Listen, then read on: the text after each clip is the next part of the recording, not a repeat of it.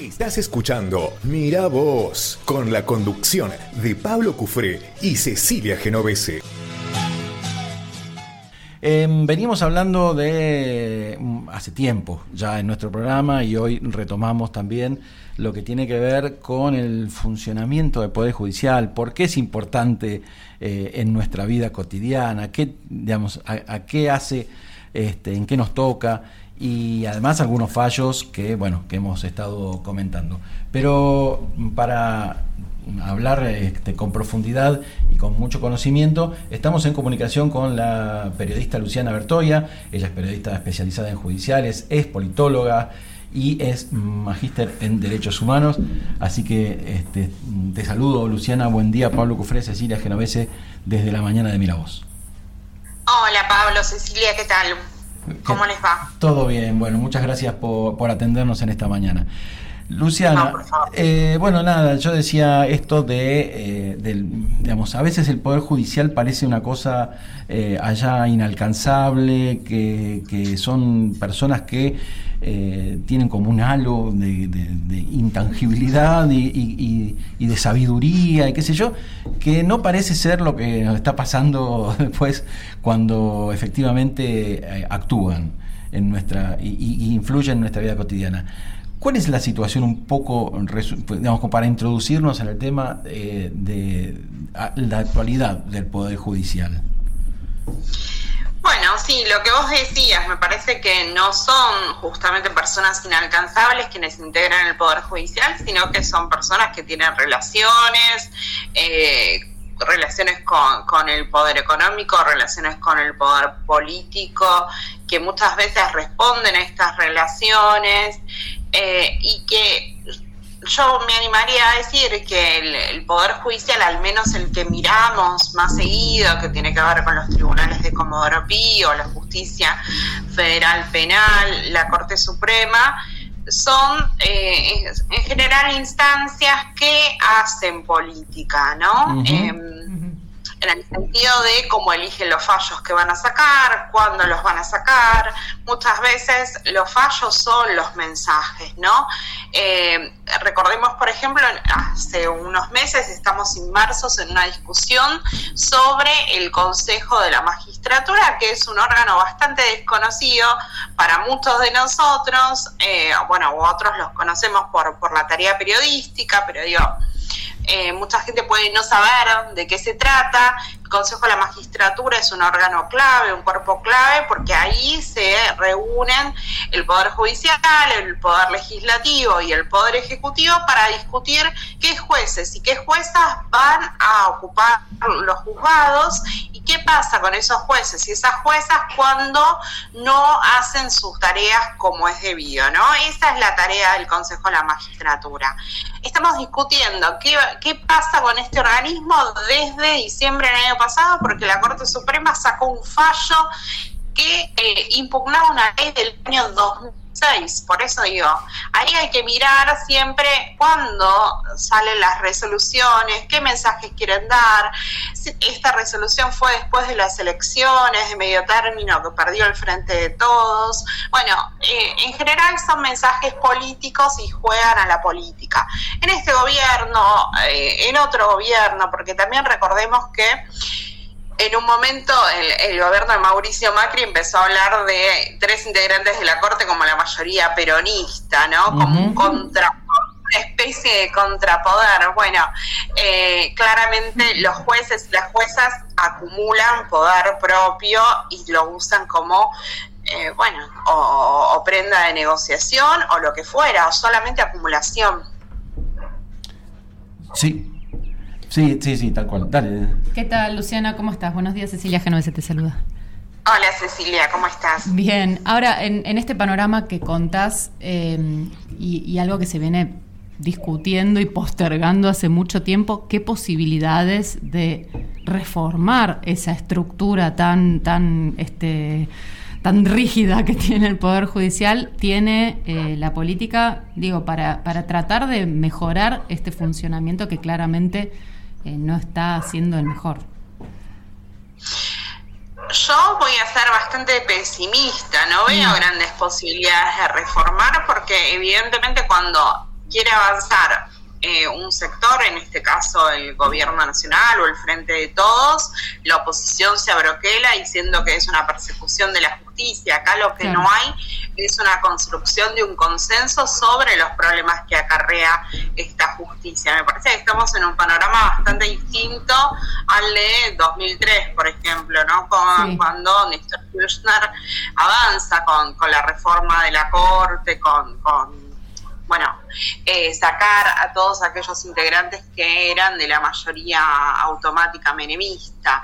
Ahora, bueno, cada cual se abroquela de acuerdo a sus intereses y me parece que lo que no se está discutiendo es cómo eh, todo esto repercute en, eh, en, un, en, un, buen funcionamiento de una república, ¿no? Ayer, por ejemplo, a mí me pensaba en este caso. Ayer, en menos de 24 horas, la Cámara de Casación rechazó por segunda vez al Centro de Estudios Legales y Sociales, al CELS, porque dice que no puede intervenir en la causa de espionaje a los familiares del AR San Juan. ¿Saben qué les dice para que, para que no intervenga el CELS? Que en su estatuto el CELS no dice, por ejemplo, que puede intervenir en causas en las que se viola la ley de inteligencia. Le piden esa cuestión específica que es ridículo, porque la verdad es que los organismos de derechos humanos no se conformaron para eso, se conformaron para defender los derechos humanos eh, frente a las graves violaciones por parte del Estado. Bueno, eso lo resolvieron en menos de 24 horas, pero tienen otros casos que son recontrasensibles, por ejemplo, la misma sala de la Cámara Federal de Casación, ¿no? Por ejemplo, tienen el caso del encubrimiento del atentado a la AMIA. No creo que haya un caso más terrible en la democracia que el atentado a la AMIA. La sentencia fue en el año 2019, recién anteayer hicieron las audiencias para revisar los planteos de las partes digamos que no manejan la misma premura. Eh, por ejemplo, el juicio de lesa humanidad más grande que se hizo fue el de ESMA Unificada, que duró desde 2012 hasta 2017. Bueno, ese juicio terminó en 2017, estamos en 2022, cinco años después, ahora recién se están haciendo las audiencias para revisar los planteos.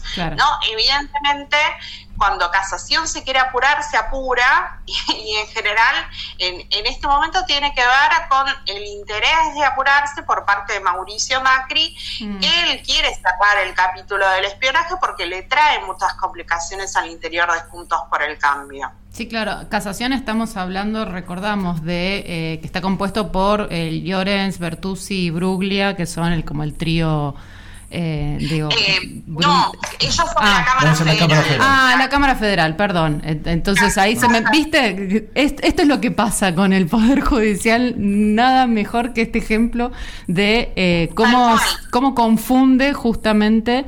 Eh, incluso eh, en mi caso, que tampoco ah, sé mucho del Poder Judicial, pero estoy por ahí más informada que la media digo, leo más y también me confunde muchísimo eh, de todos estos vericuetos y todos estos nombres que andan dando vueltas. O sea, esta es otra cámara, ahí, ahí aclaramos entonces para mí, más que nada. Claro, eh, en realidad la Cámara Federal, que son, bueno, entre otros, Llorens, eh, Bertuzzi, Bruglia, Fara, Boico e Irursum, ellos lo que hacen es revisar las decisiones de los jueces de, instrucción, podríamos decir, de Comodoro Pi, de los dos ocupados. Y la Cámara Federal de Casación Penal es la que revisa todo lo que sale de los tribunales orales. Por ejemplo, va a ser la que va a tener que revisar o que revisa la propia Cámara Federal. Va a ser la que tenga que revisar eh, la sentencia que se diste en vialidad, ¿no? Ahí en casación está el, el, presidente es Alejandro Slócar. Por ejemplo, estoy hablando de esta causa de Lara San Juana y está Carlos Maíquez, mm. que, este, bueno, fue trasladado sin concurso para el fuero, ¿no? Él está en una Cámara de Casación Nacional y lo pasaron a la federal eh, sin concursar. Está Guillermo Jacobucci, está la doctora Ángela Ledesma en esta sala. En la sala 4 quizás algunos eh, integrantes son más conocidos, porque está Mariano Borinsky, Gustavo Hornos, que, bueno, eh, sabemos que, que, se reunían con Mauricio Macri, eh, está Javier Carbajo, bueno, esa, esa es la integración, pero en general, lo que vos decías, Cecilia, sí, el Poder Judicial funciona como un secreto palaciego, ¿no? Mm. Este, ellos quieren resolver sin los focos de atención mm. o quieren que los focos de atención están cuando a ellos les interesa. Esto es lo que pasa, por ejemplo, con la discusión de, de Lara San Juan. Que corramos incluso de la discusión a Mauricio Macri, lo que hay que discutir es qué atribuciones tienen los servicios de inteligencia para meterse en la vida de cualquiera de nosotros, mm. porque alguien dice que somos un riesgo para el presidente, ¿no? Y la, la verdad es que lo que estaban haciendo los familiares de Lara San Juan era pedir por sus seres queridos, saber qué estaban haciendo para buscarlos. Nunca hubo un hecho de violencia, nunca hubo nada que justificara que dijeran que era un riesgo para la seguridad presidencial ¿Y qué quiere hacer la casación? Resolver rápido y, entre otras cosas, que no puedan participar los organismos de derechos humanos que representan a una porción de la sociedad que puede ser víctima de, estas prácticas, pero que no es parte en el litigio. Lo que van es a dar la opinión ¿no? A decir, bueno, yo como experto veo esto porque hay riesgos que hacen al conjunto de la sociedad. Bueno, casación no quiere, no quiere eso. Eso es básicamente, me parece, algo que muestra cómo funciona el Poder Judicial. Claro, es como si fuera una especie de, perito, de alguna manera, que damos una opinión. Mm. Exactamente, sí, y es una práctica que lleva muchos años, se ha usado en, muchísimas causas. Eh, pero que además lo que hace es fomentar la participación social, ¿no? Eh, lo que se viene reclamando hace muchos años es, bueno, hagan audiencias públicas, que sean televisadas, que se pueda ver, que la gente pueda escuchar cuáles son los planteos de una y de la otra parte. Después claramente va a estar la expertise de los jueces y de las juezas para resolver un caso. Pero en estos expedientes que tienen tanto impacto social, no se puede hacer todo a puertas cerradas. Claro, y en ese, en, ese sentido, ¿cuánto puede el poder ejecutivo eh, intervenir en que eh, haya determinado, eh, que por lo menos algunas causas se muevan. Digo, en su momento, los primero, el primer gobierno, sobre todo el de Néstor Kirchner y Cristina Fernández de Kirchner, eh, movilizaron mucho lo que fueron las causas de derechos humanos, ¿no? Y fue notorio la intervención que tuvo ahí el, el Poder Ejecutivo en motorizar que esas causas avanzaran y que, y que se llevaran adelante. Hoy en día, eh, ¿existe esa posibilidad de que el Poder Ejecutivo tenga algún tipo de mm, posibilidad de mover causas, de, intervenir para que haya este, algún tipo de movimiento?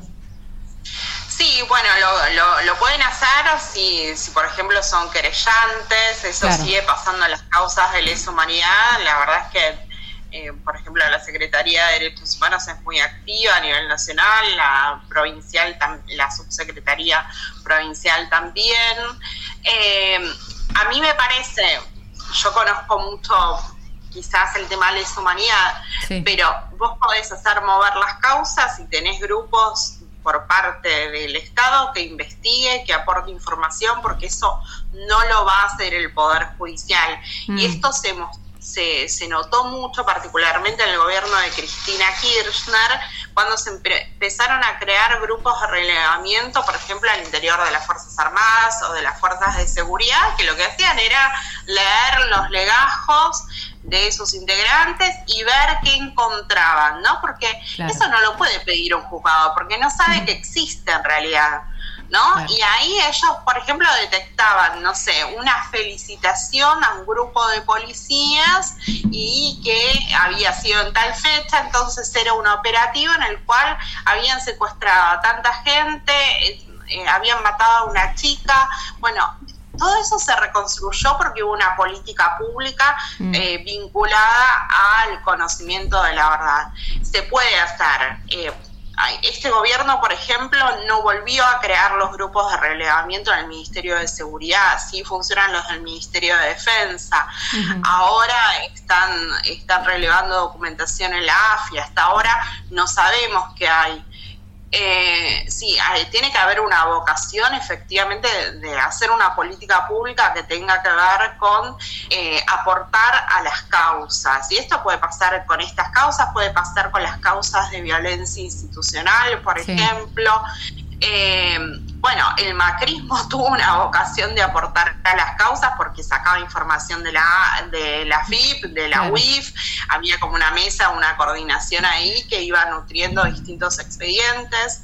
Sí, efectivamente se puede hacer, a mí me parece que lo saludable es que es que haya una política pública, sobre todo lo, que vos decías, Cecilia, ¿no? Las causas de derechos humanos, bueno, una política pública que tenga que ver con conocer la verdad y que ese mm. conocimiento de la verdad pueda aportar a la investigación judicial. Bien, Bien. clarísimo. Sí, sí. Y por supuesto eh, impacta o, define la voluntad política. Define la voluntad política, exactamente. Hay que, hay que, hay que hacerlo. Sí, sí. Eh, por, ejemplo, el caso AMI a mí me parece como muy sintomático. Hace unas pocas semanas hubo dos audiencias ante la Corte Interamericana de Derechos Humanos porque hay un caso presentado desde el año 99 por memoria activa. Eh, por eh, bueno la ausencia de investigación, ¿no? La falta de investigación, la falta de avances concretos, porque no se conocen los archivos sobre el caso AMIA. ¿Qué había pasado? Al principio del gobierno de Alberto Fernández, él mismo firmó un decreto que terminaba de desclasificar la información de, eh, vinculada al atentado. Esto es mm. muy importante. ¿Qué pasó? Después vino la pandemia y nunca se conformó la mesa que lo que hacía era operacionalizar ese decreto. Después de las audiencias ante la Corte Interamericana y que ya todos más o menos sabemos que se viene una una condena al Estado argentino por el caso AMIA y porque el propio Estado argentino fue ante la Corte y le dijo, condéneme porque eh, es lo que corresponde, esto lo hizo, esta gestión. Bueno, se operacionalizó, se, se, armó la mesa, están discutiendo, a ver, por ejemplo, bueno, en distintos organismos, puede ser la Cancillería o puede ser el Ministerio de Seguridad, la Policía Federal, cómo se les pide nueva información, que hagan un nuevo relevamiento para ver qué tienen vinculado al atentado. Pero todo esto digo, eh, tiene que ver con una causa judicial, pero tiene que ver con la voluntad política de llevarlo adelante. Claro, claro. Ahora, eh, todas estas cuestiones que por ahí son más, si querés, más macro, eh, bajan, digamos, influyen en los jueces y juezas que tienen las causas de los ciudadanos comunes? ¿Determinan de alguna manera? ¿Generan una cultura?